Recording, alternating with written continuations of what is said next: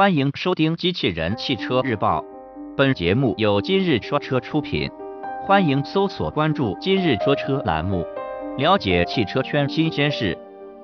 三菱正式发布 XM 概念车，新闻内容来自汽车之家。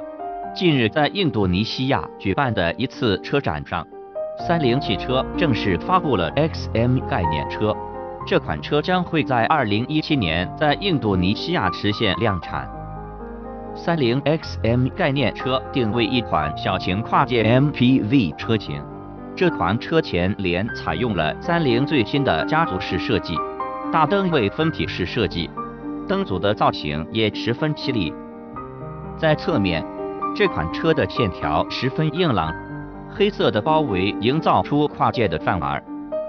新车尾部的设计与前脸造型相呼应，尾灯的样式同样十分个性。作为一款小型跨界 MPV 车型，这款车车内采用了七座布局。目前，这款车的动力信息仍未公布。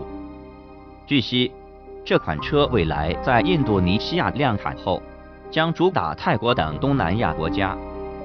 播报完毕，感谢关注。